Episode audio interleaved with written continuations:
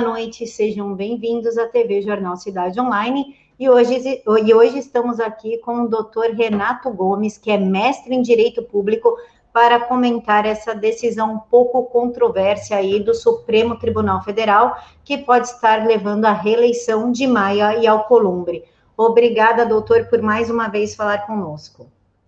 Obrigado pelo convite, obrigado pela confiança, sobretudo. Doutor, é curioso o, Cássio, o caso do Cássio Nunes, que votou apenas pela reeleição do Alcolumbre. Como é que fica essa situação? Olha, tem uma regrinha básica de direito, está lá no artigo 3 da Lei de Introdução às Normas, que diz o seguinte: ninguém pode alegar que desconhece né, as leis para justificar alguma bobagem que faça. Diz lá de uma forma mais erudita, mas é, é isso que significa.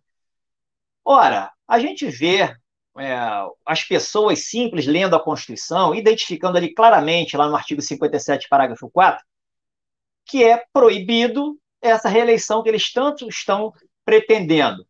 Ponto final. Não há o que inventar. É, a decisão do Cássio Nunes nada mais foi do que um jeitinho, mais um jeitinho, como de praxe no âmbito da Suprema Corte. E da onde vem isso? Essa é a questão, da onde vem isso? Eu tenho batido na mesma tecla. Essa ideia de que o STF tem a última palavra sempre, isso é uma coisa insustentável. Isso é juridicamente insustentável e é insustentável nos fatos e é insustentável na lógica. Né? A Constituição apenas fala que o STF é guardião da Constituição.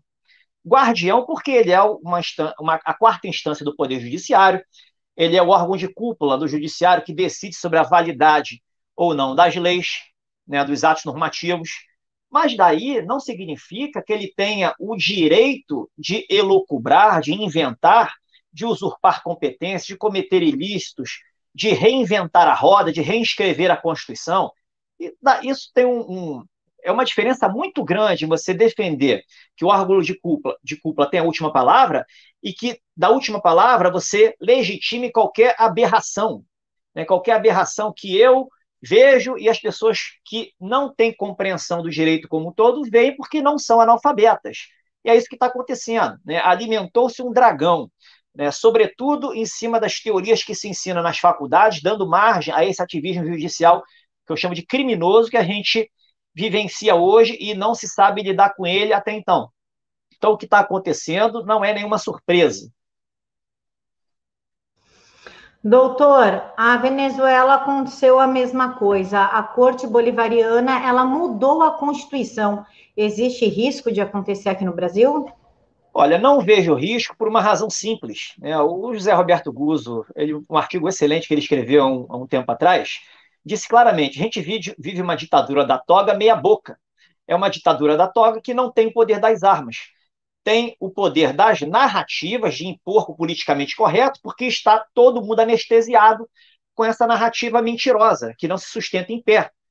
Então, é o que acontece. Essa narrativa, é ela compõe essa bolha de Brasília. É o que eu chamo da prisão jurídico-cognitiva do politicamente correto. É, então, quando se. A gente vive num golpe institucional. O golpe institucional já foi dado, isso tem que ficar bem claro. Como? Defraudamento constitucional. Você manipula os textos da lei, você manipula o conteúdo de princípios e impõe goela abaixo aquilo que o, o, quem tem a última palavra é uma coisa já é, avalizada por todo o sistema acadêmico, pelos incautos e pelas, pelas próprias autoridades que repetem esse mantra, e, faz, e, e elas acabam tendo que aceitar as invasões das próprias competências.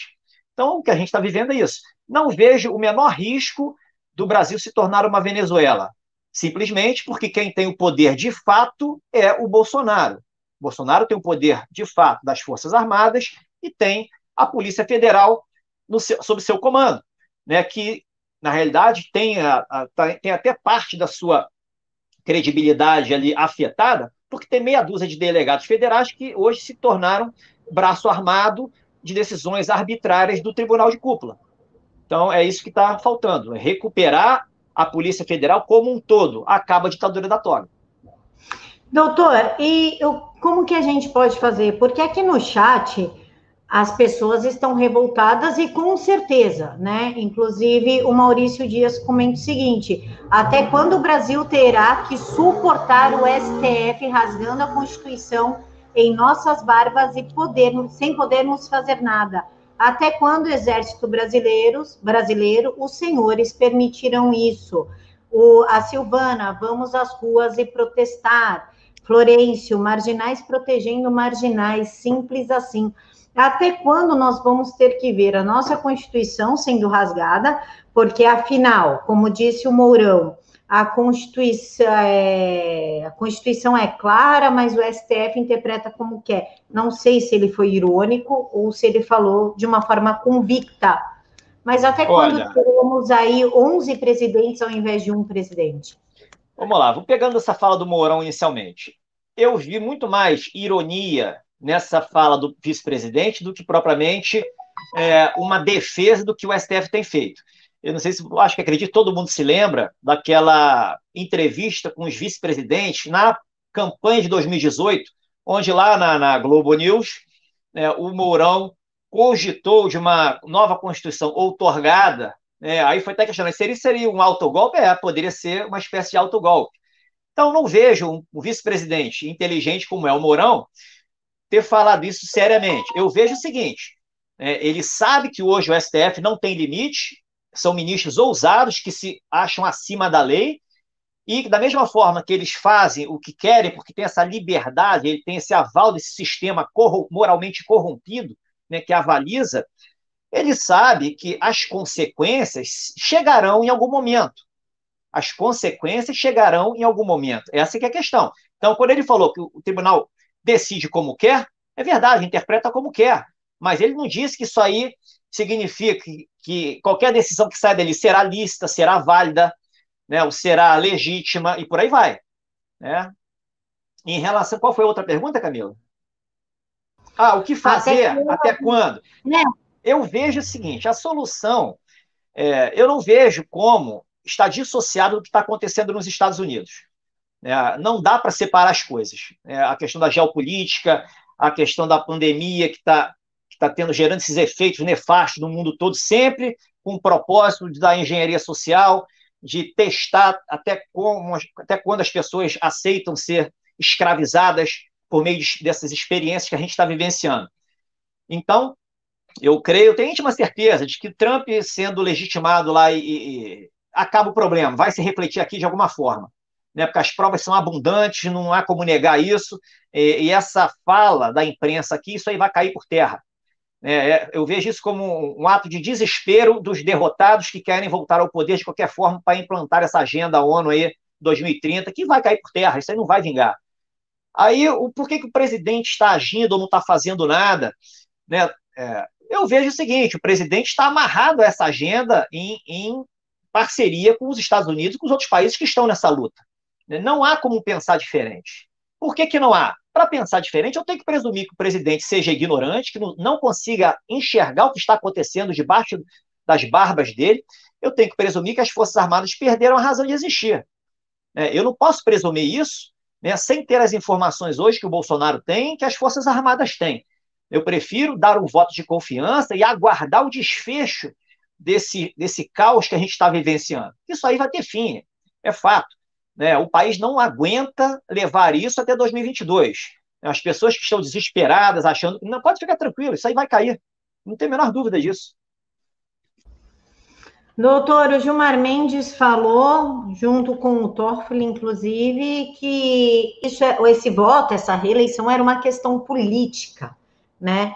Quando se rasga a Constituição, eu acho que deixa, ser, deixa de ser uma questão política e passa a ser uma questão de interesse nacional. Já o Marco Aurélio Melo, né, para caiam da cadeira, foi a única fada sensata no meio do julgamento, falou que a Constituição não pode ser alterada de acordo com o momento político e o bel prazer de quem está aí no poder. Né? No caso, ele se referiu a Maia Alcolumbre. Como o senhor vê os votos? O senhor poderia comentar os votos? Oh, os votos são dignos de serem rasgados e jogados no lixo. Né? O único que presta ali é o do Marco Aurélio, que falou óbvio. Provavelmente ele deve ter falado isso em duas linhas. Né? Então, assim, comentar essas invencionices eu vejo como perda de tempo. Né? As pessoas que estão me assisti assistindo a gente aqui, elas sabem disso. Né? Todos sabem ler, já, certamente todos aqui que estão assistindo já leram lá o artigo 57, parágrafo 4 da Constituição. O que os ministros escrevem ali não é direito. Aquilo ali é achismo, é imposição de vontade, são interesses inconfessáveis, mascarados com base naquela retórica. Aquilo ali não é, não é direito. Agora, é, como se poderia resolver isso? Eu acho interessante. As pessoas falam manifestações. A, a soberania popular hoje ela está subestimada, né? porque as manifestações que houve até hoje elas não surtiram os efeitos desejados. Muito compreensível. Foram manifestações isoladas nas grandes cidades, aos domingos, com carrinho de bebê, bandeirinha do Brasil, beijinhos, abraços. Né? Nada contra né? você transformar a manifestação numa festa. Mas manifestações, de modo a fazer valer essa soberania popular, elas têm que intimidar. Intimidar não é fazer baderna, não é quebrar tudo, não é destruir prédios, destruir órgãos públicos, que isso é uma ignorância, é voltar a despesa para a gente mesmo que paga impostos. Eu me lembro, em 87, eu tinha 15 anos, estava lá no Maracanã assistindo a semifinal Flamengo e Atlético Mineiro na Copa União, Atlético Mineiro invicto, você tinha 130 mil, mil né, torcedores é, lá na, é, no geral, e estava aquele grito, né, pró-Mengão e tudo mais, a pressão que é sobre o adversário. Eu imagino, isso 130 mil pessoas. Imagine ali é, mil, alguns milhões centralizados em Brasília, gritando lá aquelas palavras de ordem, fora isso, fora aquilo. Né? Como é que seria a pressão em relação a, a isso que está acontecendo? Então, assim, a manifestação sendo bem feita, sendo concentrada num dia da semana impactante, por exemplo, numa quarta-feira, resolve, res, intimida. As manifestações de 2013 né, não teve essa organização toda, mas foram, foram manifestações que intimidaram pela baderna, pela violência, mas intimidaram. Né? O Congresso Nacional engavetou vários projetos. Uma manifestação bem feita nesse sistema é o princípio de Pareto. Né? 20% né, fazendo bem feito resolve, é, é, praticamente sub, é, representa os outros 80%, 90% que apoiam o presidente da República. Aí vem as objeções, não, mas aí o governador lá do Distrito Federal ele pode botar PM para baixar o sarrafo. Depende. Né? Quem organiza a manifestação pode muito bem fazer uma, escrever uma carta, por exemplo, ao chefe supremo das Forças Armadas, que é o nosso presidente, pedindo que ele decrete ali é, o uso das Forças Armadas para garantir preventivamente a ordem ali naquele ambiente de manifestação, do exercício da soberania popular. Né? Exatamente para evitar que uma polícia é, do Distrito Federal seja usada para combater realmente quem é o, o dono da democracia, os titulares do poder legítimo. Isso é uma solução plausível às manifestações. Outra coisa interessante também que vale comentar é o seguinte: as manifestações por si são suficientes para romper esse sistema? É uma coisa, uma, é uma coisa que se discute pouco em teoria da Constituição. Se o povão, igual a Primavera Árabe, Primavera Árabe, lá em 2011, botou democracias abaixo, ditaduras abaixo lá, na, lá no Oriente, lá, ali no Norte da África, no Oriente Médio. Por que não aqui no Brasil, é, aqui no Brasil também se implementar um rumo nessa direção, né? Aí outra questão também, é, se o presidente agisse para pôr um fim nessa jossa, né, colocar ordem na casa, ele teria certamente 70% de apoio da população. 70% de apoio. Independente de se ele agisse cumprindo as regras ou se ele agisse de uma forma inovadora, porque ele teria o aval da soberania popular. Ele não estaria dando golpe. Né? Ele, ele é o representante maior da soberania popular. Né? Se falou aí no início do ano, né, a intervenção cívico-militar, fazer manifestações na frente dos quartéis, isso é bobagem. Isso aí seria um fomento, sim, a um golpe. Por quê? Como a intervenção militar hoje, ela não se justifica seria, na realidade, uma forma de fomentar uma insurreição dentro da, das Forças Armadas. Porque o chefe supremo das Forças Armadas hoje ele tem a legitimidade popular plena. Então não se justifica uma intervenção militar com quebra de hierarquia. Né? Não faz nenhum sentido essas tais intervenções cívico-militar, como tem gente defendendo aí. É, Tentou-se fazer mais ou menos e já viu no que se deu. Né? Abriu-se mais um inquérito, gente presa, né? não deveria estar preso, obviamente, porque você pode manifestar o que você quiser, é liberdade de expressão. O que você não pode é, nas manifestações, cometer crimes, destruir coisas, partir para agressões, depredar patrimônios. Então, são coisas distintas. Então, em relação à manifestação popular, há sim o que fazer e há como resolver. A minha visão do presidente não fez nada até então, porque tem algo que ele sabe e a gente não sabe. Eu não presumo covardia, não presumo que ele está fazendo isso porque está com o rabo preso em relação a filho ou porque tem interesses escuros. Eu não acredito nada disso. É balela. É, eu, eu acho que são ilações precipitadas de quem não está com paciência para estudar o contexto, compreendê-lo melhor né, e aguardar o desfecho, que será feliz. Eu não tenho a menor dúvida disso. Eu vejo da seguinte forma, doutor, o presidente ele está quieto pelo simples motivo que tudo que ele fala é vamos pedir impeachment, crime de responsabilidade. Isso não cabe ao executivo, isso é da, do legislativo, isso cabe ao Senado, ele está se metendo. Se as ações do STF cabem ao Senado, não teríamos então que estar tá pressionando os senadores, porque os ministros não são eleitos com voto popular. Então, eles estão um pouco se importando para as nossas manifestações. Mas o senador é. Então, Sim. correto não seria nós irmos às ruas, expor esses senadores e exigir uma postura deles em relação ao STF, por exemplo, desengavetando os impeachments, os pedidos de impeachment? Olha, a pergunta que eu faço inicialmente é o seguinte: tudo bem, os senadores são eleitos por voto majoritário, mas esse sistema eleitoral tem a lisura suficiente para gerar essa confiança de que ah, esse cara não, não bota os impeachments para frente, então eu não vou votar nele. Será que ele sabe que ele realmente está perdendo esse voto ou ele confia num sistema de urnas que é, por razões óbvias? Essa é a primeira questão. Segundo, né, há interesses por trás. Por mais que o sujeito se arrisque a perder apoio no voto, não ser eleito, ele tem muito a ganhar nessa politicagem que se faz em parceria né, com, com com essa defesa de autoridades que cometem crimes e que eles abafam, né, não botando impeachment para correr. Então tem a politicagem que corre solta, que é o que predomina hoje nessa velha política. Então, uh, e além disso, né, o, o Senado compete sim processar e julgar os processos de impeachment, mas não existe uma regra expressa que obrigue ao presidente do Senado a colocar para dar. É, até haveria, poderia estar com representação no Conselho de Ética contra o presidente do Senado, mas quem vai julgar esse quem julga no Conselho de Ética? Né? São os próprios ali, é tudo uma autoblindagem. Né? Eles fazem, eles trabalham em, em causa própria, ou seja, não vai para frente. O, re, só quem vai resolver o problema do país não, não tem outra solução, é o presidente da República. Não há. As pessoas que recorrem ao Senado e ao próprio Supremo, elas estão desesperadas. Elas estão desesperadas. Elas não conseguem enxergar que o Senado trabalha em parceria com o STF e o STF são ministros suspeitos que decidem em causa própria por interesses escusos né, e se sentem acima, do, acima da lei.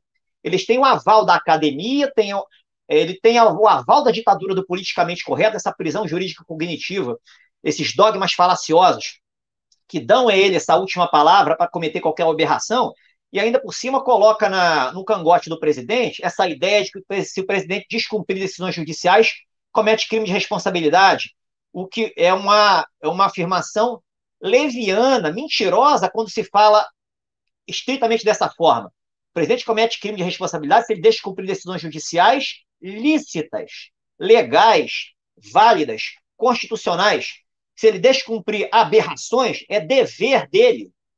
Dever dele, quanto é dever de qualquer policial federal hoje que cumpre essas ordens absurdas de invadir a casa dos outros, aprender, aprender bens, porque o sujeito, como ele fez uma crítica que não foi do agrado, né, ou que se exacerbou um pouco nas, nas expressões, então, assim, está tudo errado.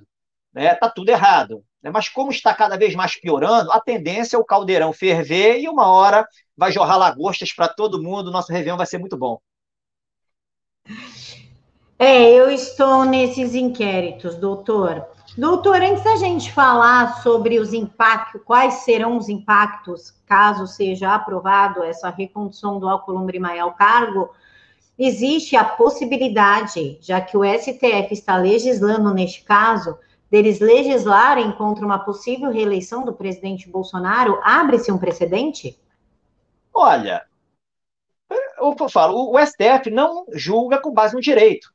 Eles julgam com base no, no achismo, na vontade. Ponto final. O Estado de Direito aqui no Brasil não existe. Não existe Estado de legalidade, não existe Estado constitucional. Eu tenho falado, o STF está demonstrando na prática é o que o socialista revolucionário alemão lá do século XIX, Ferdinand Lassalle, que era amigo e inimigo de Marx, né? É o revolucionário, disse, disse à época: a Constituição não passa de uma folha de papel. O que vale são as relações de poder. Né? Como não existe vácuo no poder e o presidente não tem exercido o poder que lhe compete, por razões que só ele sabe, e a gente cabe respeitar, o STF está avançando, o Senado está avançando. E a gente está assistindo. Né? Mas vamos ver o que vai acontecer. Né? Eles reinventarem, impedir a reeleição do presidente, isso não vai acontecer. É possível eles reinventarem? Óbvio que é. Eles criaram uma permissão da onde havia a palavra proibição, não, não havia onde fugir. Uma coisa que eu já tinha dito né, numa, num papo lá atrás, de alguns meses atrás, eu já tinha falado que isso ia acontecer. Né? A petição do PTB, do Roberto Jefferson, eu vejo duas razões para ele ter é, postulado. A primeira foi ver até onde vai a ousadia dos ministros. Até onde vai essa ousadia? É, até onde vai essa invencionice, essa cara de pau de inventar o impossível?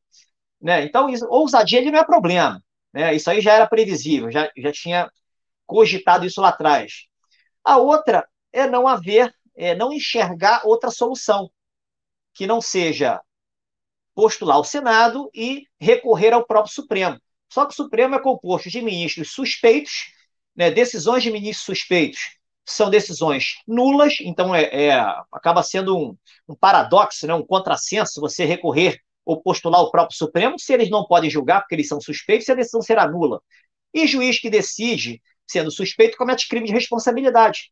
Né? Mas eles são blindados pelo Senado Federal. Então fica nesse jogo de comadre. Né? Então, assim, eles estão se protegendo e o presidente da República também é protegido, né? porque ele tem o poder real, que é o poder das armas. E a gente aqui fica de camarote assistindo. Cada um lida melhor com essa situação. Ou pior.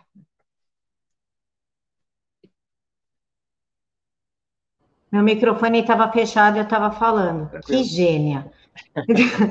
Doutor, e quais serão os impactos para o Brasil no caso da, da recondução de Maia e Alcolumbre? Olha, primeiro tem que ver se eles serão reconduzidos. Uma coisa é essa invencionice lá do tribunal. Que é, eu digo tranquilamente, não é porque o STF decidiu assim que é válido. Né? A decisão é nula. A decisão é inconstitucional. É, quando, se o presidente quiser, ele resolve isso para ontem. É, mas ele, por enquanto, ele não quer. Ele está assistindo de camarote também. A decisão é nula. Não é porque o STF decidiu que ele transforma latão em ouro. Então, essa é a primeira coisa. Segundo, é, quem é que disse que eles vão ser reeleitos? Se eles forem reeleitos e não acontecer nada, o que eu vejo como impossível pelo andar da carruagem, eu vejo que acaba o governo. Se a gente aceitar o que está acontecendo como normal e crer, como muita gente crê, desacreditado, que vai ficar assim, acaba o governo. Né? Porque é presumir que o presidente vai aceitar isso como democracia, que vai aceitar praticamente ficar como rainha da Inglaterra, sem poder fazer absolutamente nada. Né? As pessoas estão tolerando hoje né, dentro de um sistema, um regime oprimido, porque ainda resta esperanças. Resta esperanças de que algo vai acontecer. Mas a partir do momento que as aberrações chegam a esse extremo, né, não acontece absolutamente nada e o status quo se perpetua, eu presumo que esse apoio tende a acabar, né? Porque construir estradas, mexer na infraestrutura, isso é absolutamente nada em face de liberdades oprimidas, de pessoas angustiadas, pessoas revoltadas, pessoas que não compreendem o porquê dessa paralisia institucional que está acontecendo hoje. É, mas, como eu disse, eu, não, eu presumo a inteligência do presidente, né, o total amparo e a sabedoria dos oficiais generais que o assessoram, que estão com ele nisso, e a hora de agir nessa guerra de quinta dimensão, quinta geração que a gente está vendo, a informação contra informação, envolvendo elementos biológicos, envolvendo uma disputa acirrada de poder, é, é uma guerra diferente. É, a gente não está acostumado com isso. A gente está acostumado a assistir guerras de invasões, né? guerras territoriais, ataques aéreos. Não isso que está acontecendo, né? por meio de engenharia social, por meio de, de de agentes difusos, daí entra prefeitos que fecham cidade, governadores que querem aí empurrar um veneno à força em todo mundo, decretar morte civil na população, né, impedindo exercer liberdades mais básicas dentro do trabalho, empreendedorismo, colocar filhos nas, nas escolas e viagens, e por aí vai. Isso não se sustenta. Isso não se sustenta. É, eu sei, e presidente, agora, vamos pegar falas isoladas do presidente. A, a última, a, a, penúltima, lá em Imperatriz do Maranhão, é, ele disse claramente no discurso: em breve extinguiremos o comunismo aqui do Brasil. Hoje, salvo engano, foi hoje, numa formação da, dos cadetes da Força Aérea, ele disse lá, falou uma palavra muito, palavras muito interessantes, no sentido: vocês fiquem atentos ao que acontece ao redor, porque tem maus brasileiros que querem roubar as nossas liberdades. Eles não vão conseguir. Por que, que o presidente disse isso hoje? É, muitos acham que ele joga palavras ao vento, que são bravatas. Eu não vejo como bravata. É, eu vejo como mensagens subliminares. É, para bons entendedores, dentro desse ambiente de geopolítica, são mensagens muito, muito simbólicas, muito fortes.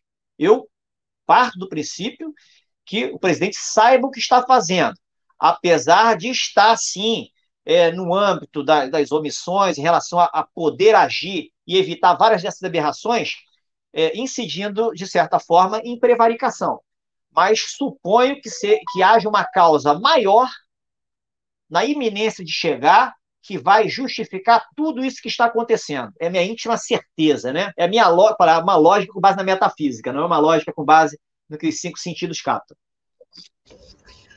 Doutor, mas os senadores e partidos políticos e deputados passaram a semana toda fazendo cartas de repúdio, manifestos contra esse julgamento que aconteceu hoje, falando que é inadmissível a, a permissão de uma reeleição. Eu não estou falando especificamente do Maia Alcolumbre, porque isso abre Sim. aí agora um precedente que toda vez que tiver uma, alguém na presidência da Câmara, da Câmara e do Senado e corresponder aos anseios das maiores bancadas, essas pessoas vão continuar lá. Tanto que a função do Maia é prejudicar a governabilidade do presidente Bolsonaro e ele nunca escondeu isso. Se Olha, o STF. Desculpa, pois não. Não, pode falar, pode terminar.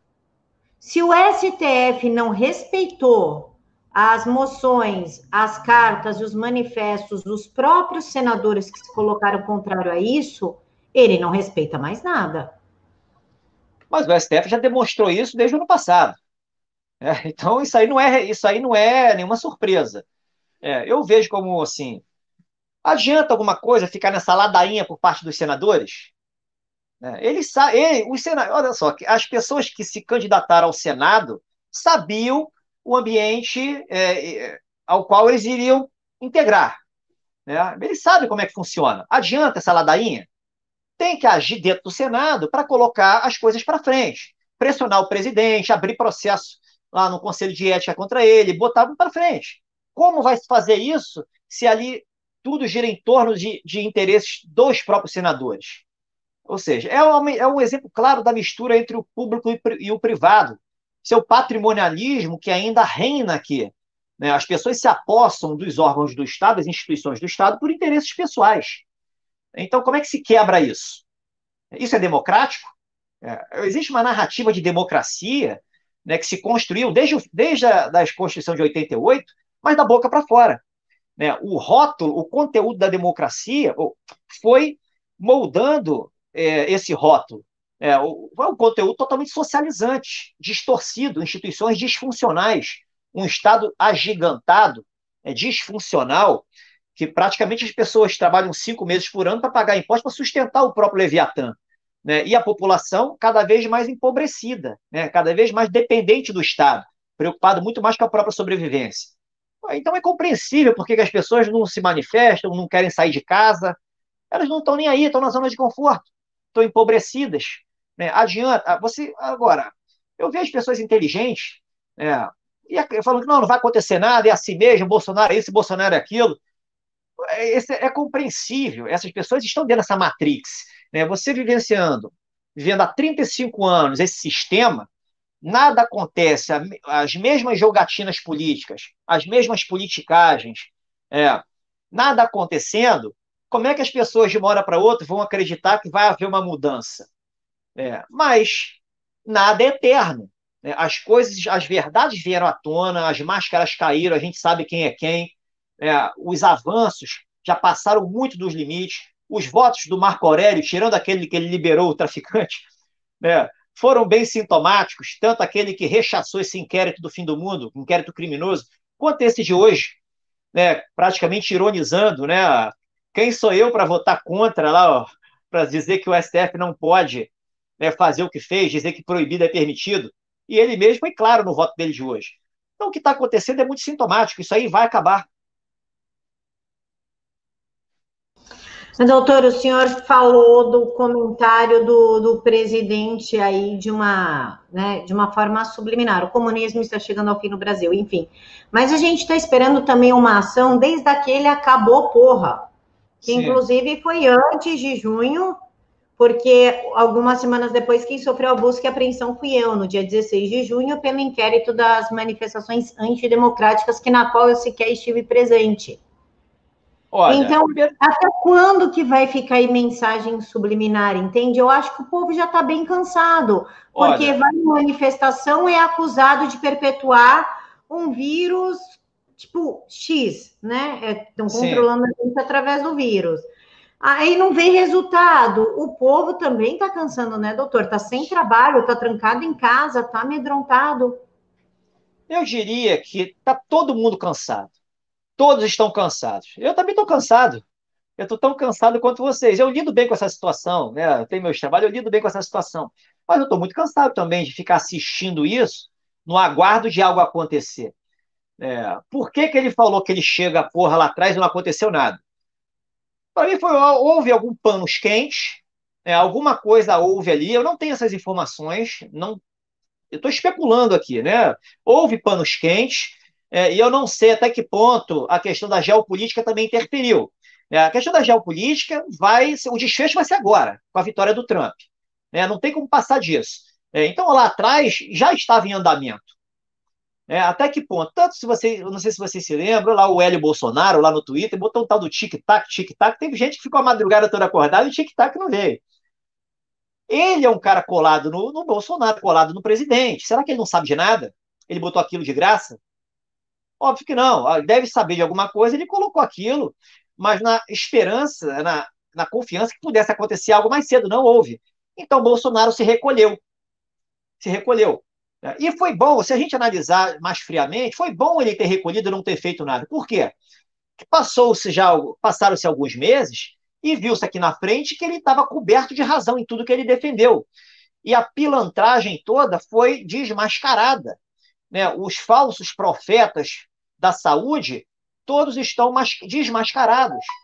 Eles não estão preocupados com a saúde de ninguém e nem poderiam, porque a Constituição não, não dá poder a eles para determinar isso ou aquilo em defesa da saúde de alguém. Imposição. Por que não? Camila, você vai no médico, você está doente, ou vai por alguma razão preventiva, o médico vai te prescrever algo, mas ele não vai dizer com 100% de certeza que você vai ficar curada. Camila, toma esse remédio, você vai ficar curado com 100% de certeza. Você tem alta probabilidade de ficar curada, né, com base nas experiências, né? Mas pode ser alguma coisa, teu organismo não ficar curada pode gerar ali uma alguma alguma como é que se diz? Uma infecção alguma coisa diferente um efeito colateral. Da mesma forma uma prevenção pode ter um efeito colateral e não prevenir nada. Ou seja quando a, a Constituição fala que a saúde é, é, dever de todos é direito de todos e dever do Estado esse dever de Estado é, não passa de uma obrigação de meio. Ele usar de políticas públicas sociais para é, facilitar o acesso ao sistema de saúde e disponibilizar, sim, é, instrumentos da prevenção ou até a cura, mas sempre disponibilizar, porque se nem o médico, que é especialista, pode garantir 100% da cura, que é chamada obrigação de resultado, quanto mais um Estado governado por políticos que muitas das vezes analfabetos são. É uma obrigação de meio. Aí chega um, um político qualquer dizendo que quer vacinar em prol da saúde da população, esse cara está de brincadeira. Esse cara está de brincadeira, entendeu? Ou seja, mas eu vejo isso como atitudes autofágicas. É, autofágicas, a certeza da impunidade. A gente vive aqui no paraíso do crime. É, viu o que aconteceu lá no Rio Grande do Sul, naquela Rádio Gaúcha? É, dois pseudo-jornalistas louvando os marginais que fizeram aquela baderna lá em Criciúma, né? Esse aí é o paraíso do crime. Então a gente vive nessa situação. Todo mundo se sente confortável para incitar o crime, para fazer debochar do chefe de Estado, né? incitar o ódio, efetivamente incitar o ódio, não é, é não é e acusar os outros daquilo que eles fazem, tudo impunemente. Né? O próprio presidente da República, quando o ministro da Justiça abriu o um inquérito lá contra o Ed Schwartzman, naquela, naquele artigo que ele desejou a morte do presidente, o ministro do STJ deu uma canetada, paralisou tudo. Falou que não havia crime nenhum, ou seja, ele usurpou competência da, da justiça, que era caso da justiça de primeira instância, ele usurpou competência da polícia, atribuição da polícia, que a polícia investiga, e usurpou a competência, atribuição do Ministério Público Federal, que é quem avalia o relatório da polícia, o inquérito da polícia, para avaliar se vai oferecer denúncia ou não. Um juiz. Ou seja, é um sistema é, está é, dominado ali pelos infiltrados grancistas, a filosofia granciana, na prática sendo demonstrada isso. Só vai acontecer quando se começar a intimidar, tanto usando as regras vigentes, prisão em flagrante, GLO, né, intervenção federal. Quando você usar as ferramentas existentes, né, você começa a inibir e as coisas começam a funcionar. Né? O, o, a pessoa é corajosa enquanto ela não encontra resistência. A partir do momento que encontra resistência, ela vai avaliar dez vezes se a coragem permanece, a pseudo-coragem. O, doutor, eu não sei se o senhor tem acesso ao chat aí, mas eu estou lendo ele e as pessoas elas estão bem chateadas com o, com o andar da carruagem. Inclusive, algumas aqui estão questionando se existe alguma possibilidade de, vi, de virarmos uma Venezuela. Inclusive, aqui, ó, Roger, aqui a profissão ladrão foi oficializada pelo STF. Alvimar só será resolvido quando Bolsonaro indicar o próximo para o STF com a saída de Marco Aurélio. Mari, estou cansada de tudo, não aguento mais este país. É, o Rogério Santos pede 142. Alexander, eu sozinho não posso nada, nem você, mas uma multidão pode muito. Qual a possibilidade? A, a pessoal que está perguntando do 142 e chegou agora há pouco. Qual a probabilidade da gente virar uma Venezuela e realmente ter Zero. um 142. A probabilidade de virar uma Venezuela é nula. Exatamente porque. Estão cobrando aqui as Forças Armadas, né? Pô, cadê as Forças Armadas que não está fazendo nada? Olha, as Forças Armadas estão com muita energia armazenada. Quando elas tiverem que entrar em cena, elas vão estar bem preparadas. Elas estão sendo reformuladas em muitas coisas, tem equipamentos sendo adquiridos, né, aviões, tanques, está tudo sendo preparadinho estão fazendo um trabalho de limpeza sensacional lá na Amazônia, que as pessoas desconhecem. Então, elas estão bem, bem preparadinhas. Né? A chance de virar Venezuela é zero. Zero por quê? Porque a ditadura da toga não tem a força das armas. Ponto final. Quem tem a força das armas é o presidente da República. Né? Quando o ministro Fux deu aquela liminar esdrúxula dizendo lá o que, pode, um, não pode 142, veio aquela nota conjunta do presidente do vice-ministro da Defesa dizendo lá que as Forças Armadas conhecem o papel delas e que não cumprem ordens absurdas. Uma resposta ali simples, mas deixou claro, né? Para mim entendedor, minha palavra basta. Chance de virar Venezuela é zero. A gente tem que ter um pouquinho de tolerância em relação a essa fase que está no fim, diria que está no fim. Doutor, agora mudando um pouquinho de, de pato para ganso, a Universidade Federal do Rio de Janeiro está querendo fechar as praias, toque de recolher, inclusive no Rio Grande do Sul. É, parece que não pode mais ter entrega de comida depois das 10 horas da noite. Eu não sei, eu creio que o vírus seja baladeiro, né? Bateu 10 horas da noite, ele sai de casa, uhul, então a gente não pode mais sair, né? Dória falando para não comemorar o Natal, ou seja, todos os nossos direitos civis estão sendo aí afrontados e o STF preocupado com Maia e Alcolumbre. A gente ainda tem dire... algum direito? A gente parece que está numa situação de guerra, né? Caçaram todos os nossos direitos civis. A gente ainda tem algum direito? O que, que a gente pode fazer? Olha, a situação real é a seguinte: Estado de Direito já era. Esquece Estado de Direito, democracia. As pessoas têm que estar, tá, estar conscientes disso.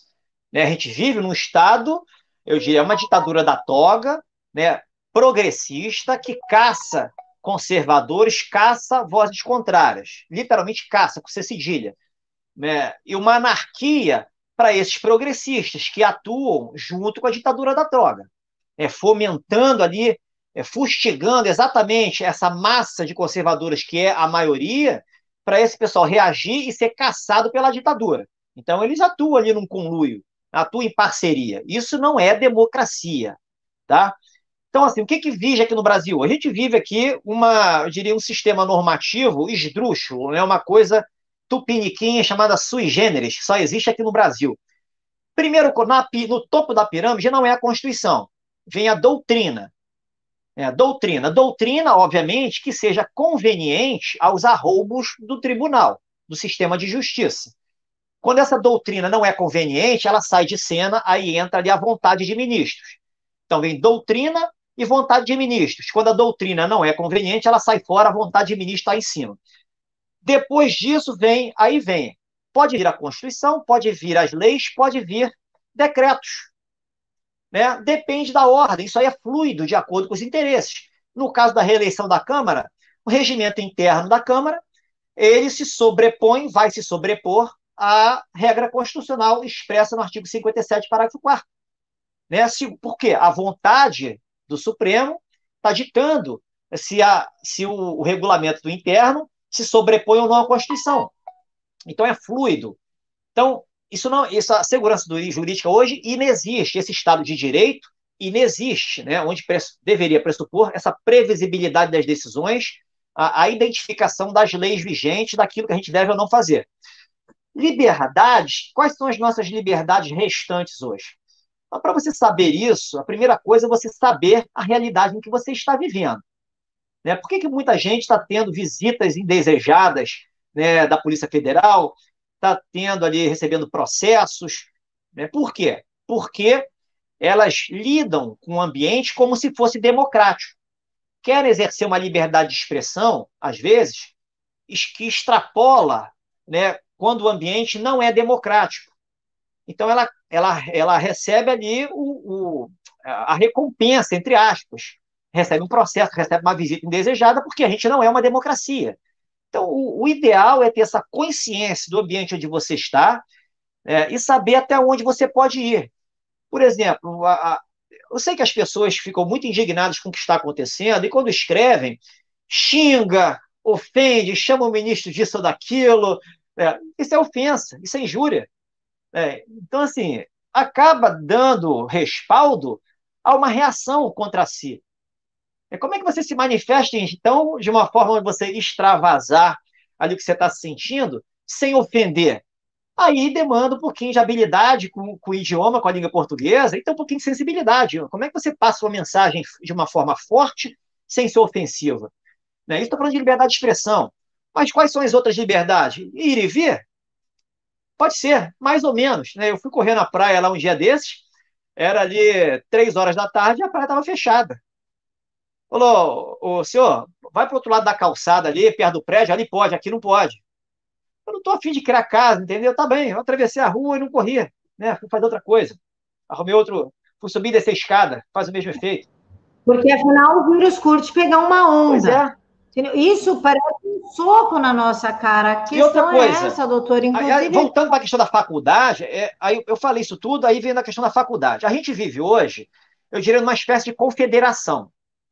Tá? São 5.500 entes, fed, entes é, federativos de municipais, praticamente soberanos, né, potenciais 5.500 potenciais ditadores, obviamente que muitos não são, mas muitos são, né, e 27 potenciais também ditadores. Alguns são, outros não são. Muito pelo contrário, o governador de Minas é um democrata, efetivamente, é um exemplo para os demais governadores do país. Então, assim, a gente vive nisso.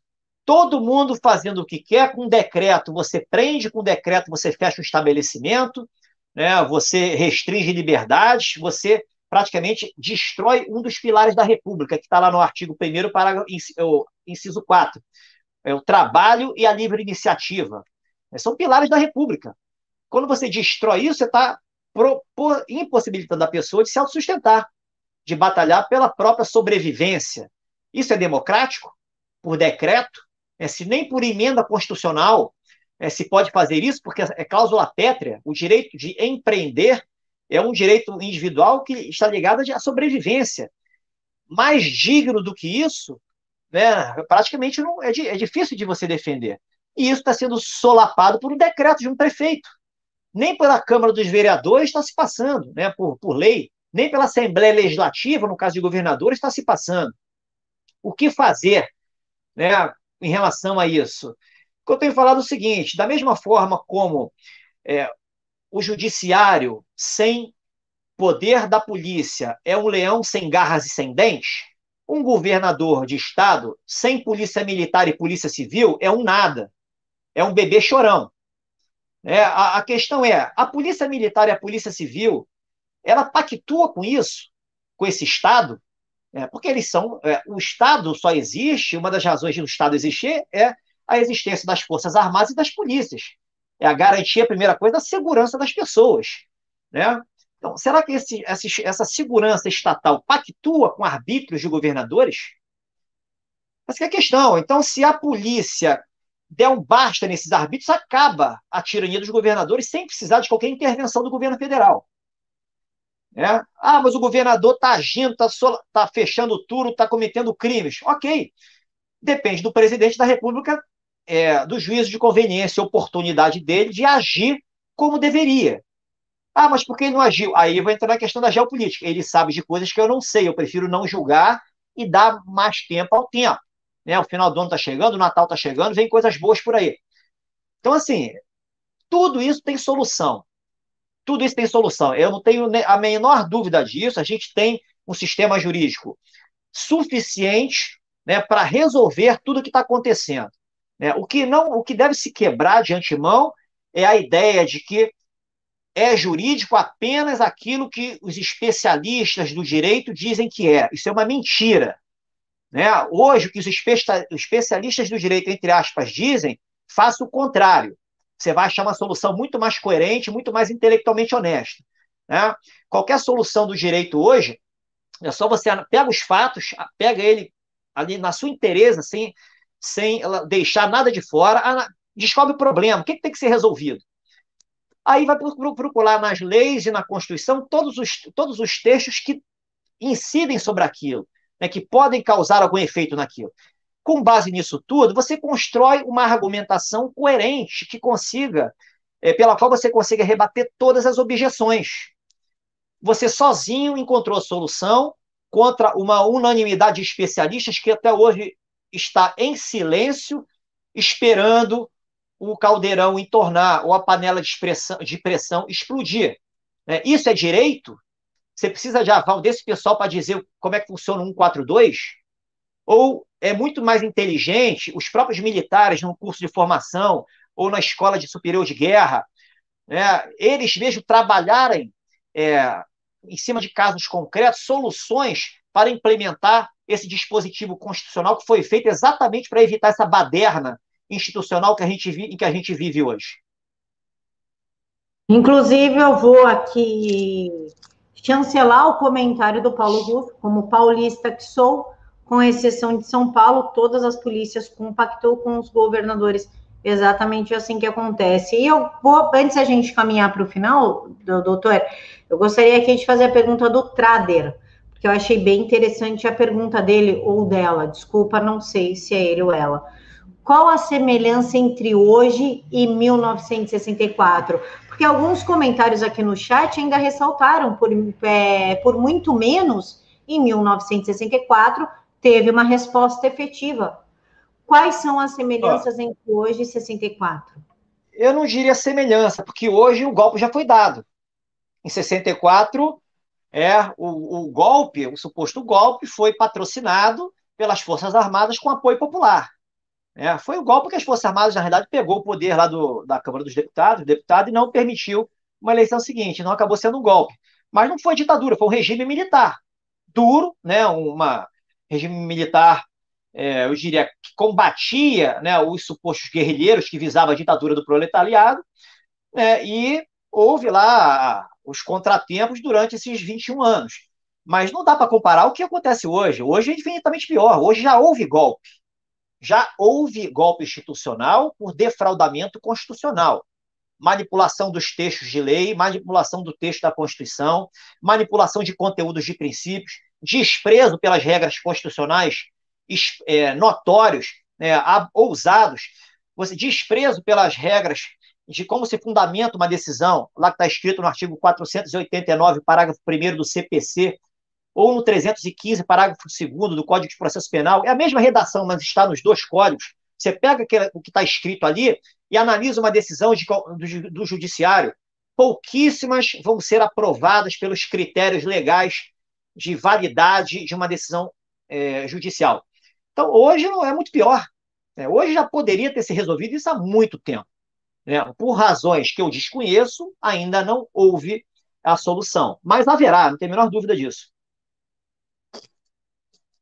Então, doutor, para a gente resumir aqui, é, o STF vai decidir se a gente é obrigado ou não a tomar uma picadinha no braço. Eu não vou usar o nome, porque senão a live cai, tá? Uma picadinha no braço, eles têm direito sobre a minha saúde, eles legislam em cima do, do Congresso, onde a, a capacidade de fazer isso é dos, dos deputados e senadores.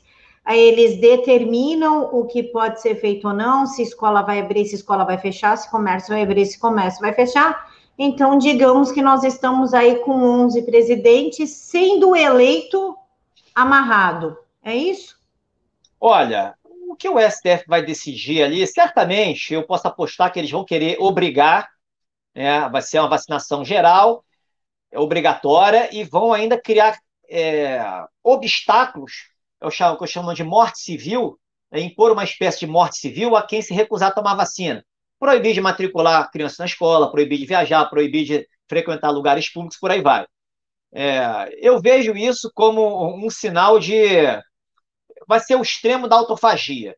Né, para todas as pessoas envolvidas, as pessoas vão ter que mostrar a que veio. Primeiro, a obrigatoriedade em si.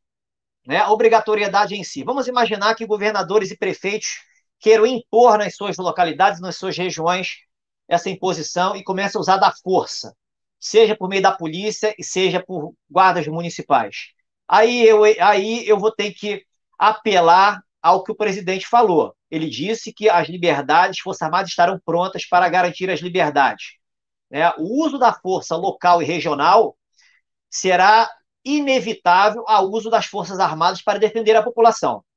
Não vai haver para onde fugir por parte do presidente da República. Não vai haver desculpas para não se fazer nada né, e esperar e ficar assistindo a população ser é, tratada como um gado. É exatamente isso. Ser ferroada com um suposto veneno. Né? Isso, eu não, isso aí não vai acontecer, eu não vejo chegando nesse extremo. O que pode acontecer é criar essas dificuldades ali, eh, inviabilizando o exercício das liberdades. Também não vejo sucesso nisso. Por quê? Presumo né, que as pessoas mais bem informadas não vão vacinar seus filhos e não vão se vacinar. A tendência são as escolas falirem, as escolas vão quebrar. A tendência são empresas de aviação quebrarem. As pessoas não vão viajar. A tendência são restaurantes quebrarem. As pessoas não vão aos restaurantes. A tendência é a economia ruir. É, e a economia ruindo vai gerar desemprego. A tendência é isso, é se fomentar uma guerra civil, é, chegando no extremo.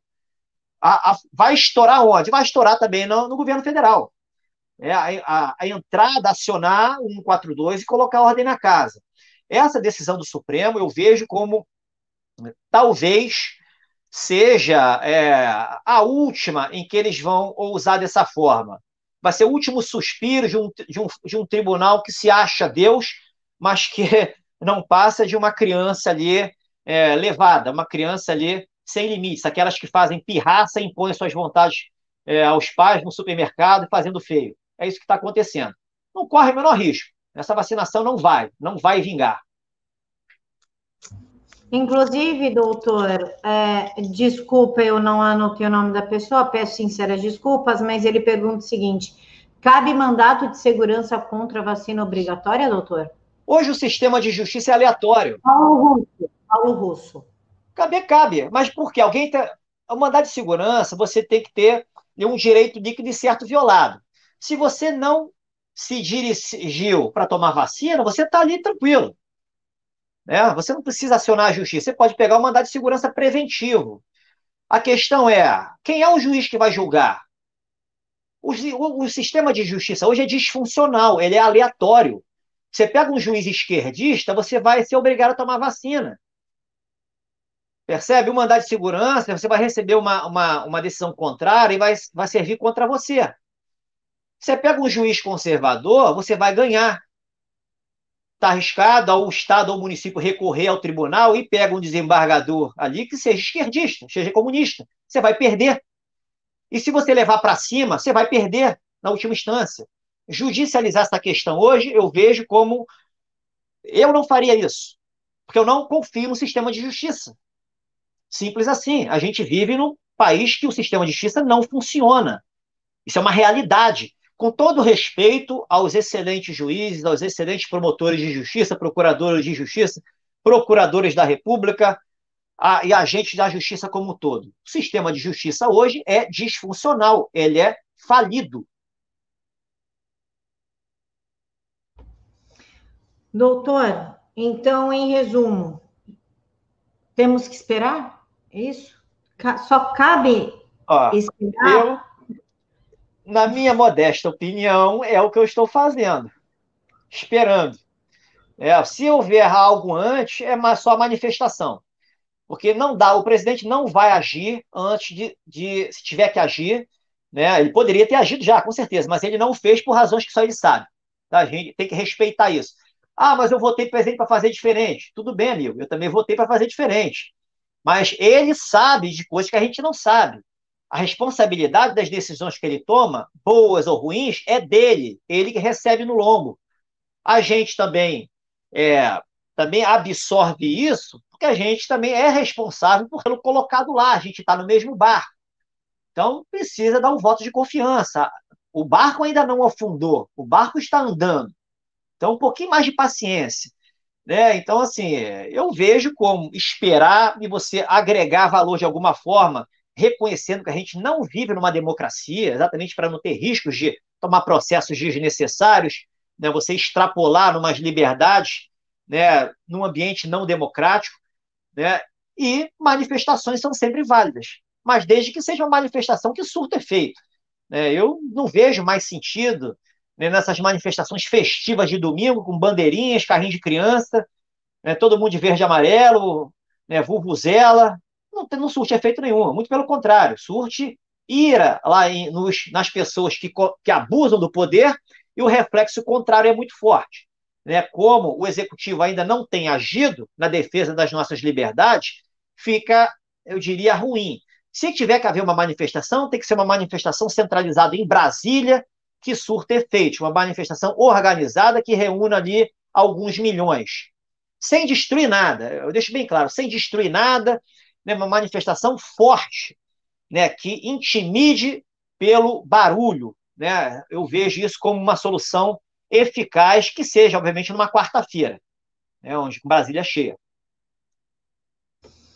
Pessoal, chegamos ao fim da live. Espero que vocês tenham gostado. Desculpa não conseguir fazer todas as perguntas de vocês, mas o Twitter do professor, tá, do, do doutor, tá aqui, ó, arroba Renato Gomes Oficial.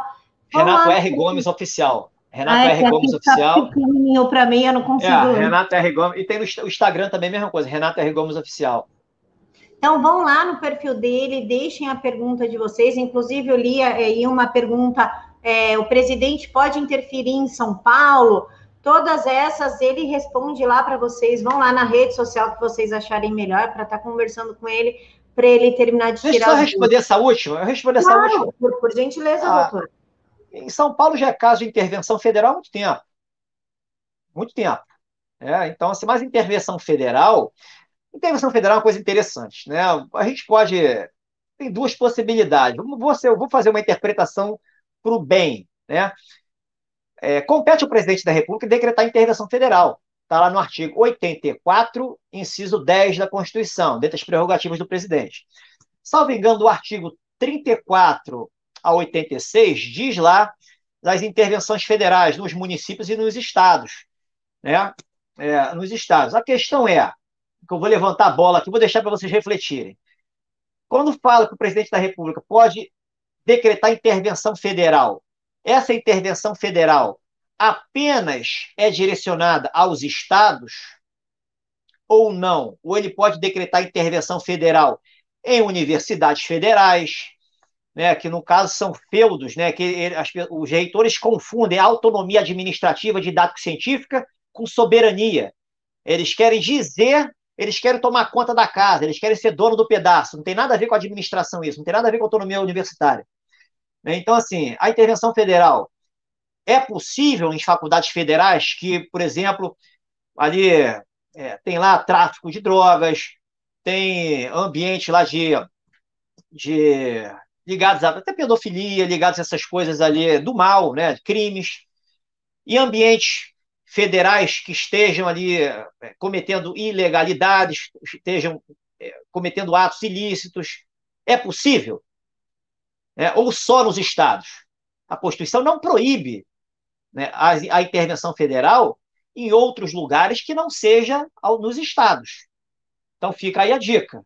É uma possibilidade. Não está escrito em nenhum manual de direito constitucional, não está escrito em lugar nenhum. Mas é viável construir-se uma solução coerente, né, que resolva o problema que hoje não é resolvido pelas teorias existentes, né, não é resolvido por especialistas, não é resolvido pelos polícias, não é resolvido pelo sistema de justiça, e o país está aí nessa baderna generalizada.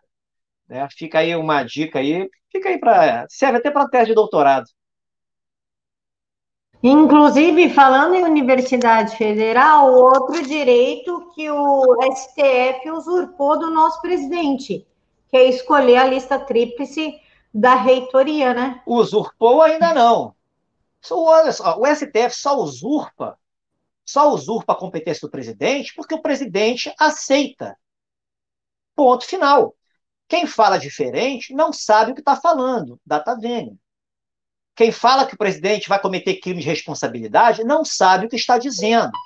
Não conhece o artigo 3 da Lei de Introdução às Normas de Direito Brasileiro, não, consegue, não conhece o artigo 21 do Código Penal, não conhece o artigo 38, parágrafo 2 do Código de Processo Penal, ordens criminosas não se cumprem, não conhece o artigo 116, inciso 4 da Lei 8.112, é dever funcional descumprir ilicitudes.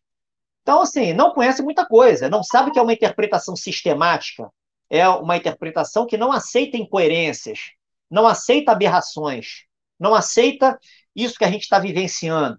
Né? O presidente só comete crime de responsabilidade se ele descumpre ordens judiciais lícitas. Né? Vale a pena também ler a lei, a lei dos crimes contra a segurança nacional, a lei 7170, de 83. Bem bonitinha ela, muitas pessoas incidem ali o tempo inteiro. A própria lei de abuso de autoridade, que foi feita para pegar peixinhos, hoje desmascara peixões. Muito interessante. A lei 13, se não me engano, é 869 de 2019 é, vários peixões incidem ali o tempo inteiro. Por que, que não acontece nada com eles? Cabe alguém tomar uma decisão. Pessoal, as redes sociais do doutor estão aqui. Vão lá, terminem de tirar as dúvidas com ele, que eu tenho certeza que ele terá o maior prazer em responder a vocês. Quero lembrar a todos que o Jornal da Cidade Online tem uma revista digital com assinatura. O link está aqui, www.jornaldacidadeonline.com.br. Clique em área do assinante e dá uma força para a gente, porque toda semana saem matérias exclusivas. Fiquem todos com Deus e chegando aí algo extraordinário, urgente, a gente volta com vocês. Um bom sábado para todos.